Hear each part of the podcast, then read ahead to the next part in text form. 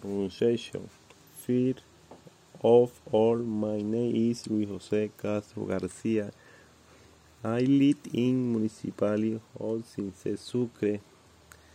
I have grown up in family of many principles and values which have served me a lot in the dealing with others and that others see in me a, a person with very good principle.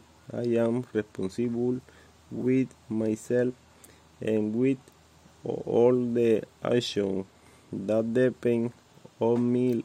I like to be punctual in my this and very or- organized in the academy but are trying to head along with my classmates and tutor and with is this I can get the most out of my study and thus achieve my purpose which is to be a good professional and grow as a person and within the duty I have as a a person.